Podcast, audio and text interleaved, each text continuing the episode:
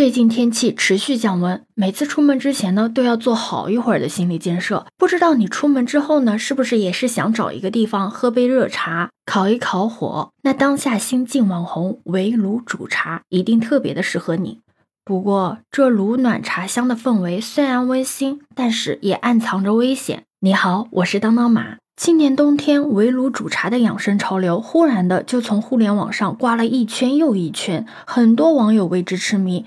一壶暖茶，再加上烫到热乎乎的水果，三五好友围着一个小炉子，可别提有多轻松惬意了。这氛围感啊，更是满满的。不过安全感有了吗？我们都知道。煮茶呢，是我们国人的老传统之一。现在的人对待茶饮更是挑剔，环境和食材都缺一不可的。其实最早开始晒图的网友们啊，大部分都是选择郊外露营地或者小院、阳台等这些开阔的地方。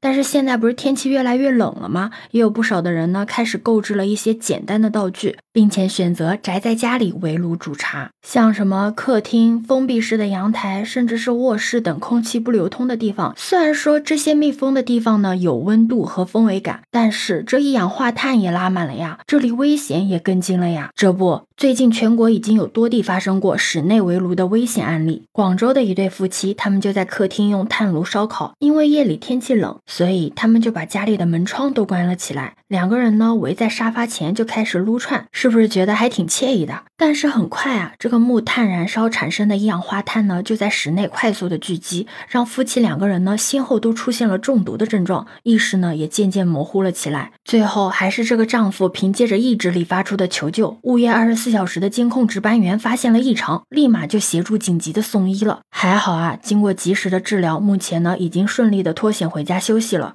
那上海的警方呢，最近也接到了一名男子的求助。这个男子说啊，自己的两个朋友在吃饭的时候突然的昏迷。结果民警到现场发现，阁楼里面摆着正在燃烧的炭火炉，民警当场就把这个炭火炉啊给拎到了天台，并且呢开窗通风。最后了解才知道，这个男子呢和自己的两个朋友用炭火炉烧烤红薯，并且在阁楼内把酒言欢了将近六个小时，一直到他这两个朋友昏昏欲睡的时候，他才意识到可能是缺氧中毒了这才报警求助的。不过幸运的是，经过救治，这三个人呢都已经脱离了生命危险。还有浙江的一对夫妻。他们在前一天晚上啊，在家里用铸铁炭火炉围炉煮茶烧烤呢，一直到深夜，在没有熄灭炭火的情况下，两个人就睡觉了。还好第二天有朋友去他们家，才发现他们两个人啊已经中毒了，赶紧的帮他们打了幺二零。现在呢，他们两个人已经被转至到了上级医院，在接受高压氧舱治疗。你知道吗？炭火没有充分燃烧，是一氧化碳中毒的高发因素。一氧化碳吸入体内后，会与血红蛋白形成顽固的碳氧血红蛋白，会引起机体缺氧，出现脑水肿、脑疝、缺氧性脑病等情况。现在很多人啊都会追求一种意境、一种氛围感，但你在追求这些东西的同时，千万不要忽略一些常识。你知道吗？每年的十二月份一直到来年的三月开春的这个阶段，都是一氧化碳中毒的高发期。因为冬春季节温度普遍比较低，除了围炉煮茶呢，在室内吃火锅、烧烤取暖，紧闭门窗用燃气做饭，在停车的时候闭窗吹空调等等，这些看起来比较平常的行为，都有可能是一氧化碳中。中毒的元凶，那一旦发生中毒，我们第一时间该如何的进行救治呢？你一定要记得这四点。第一点呢，就是要在保证个人安全的前提下，迅速的打开窗户，让这个空气呢流通起来。对轻度的中毒者呢，经过数小时的通风观察之后呢，他就可以恢复了。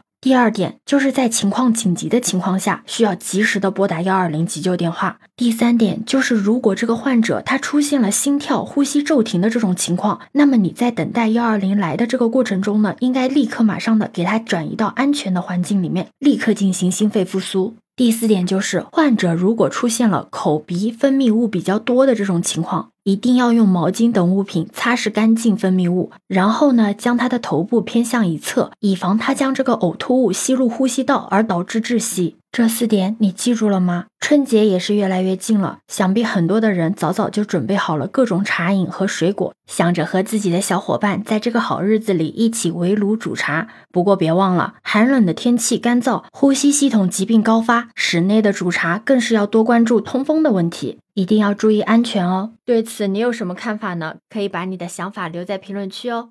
如果你喜欢我的话，也可以在我们常用的绿色软件搜索“当当马六幺六”，就可以找到我哦。欢迎你的订阅、点赞、收藏、关注。这里是走马，我是当当马，拜拜。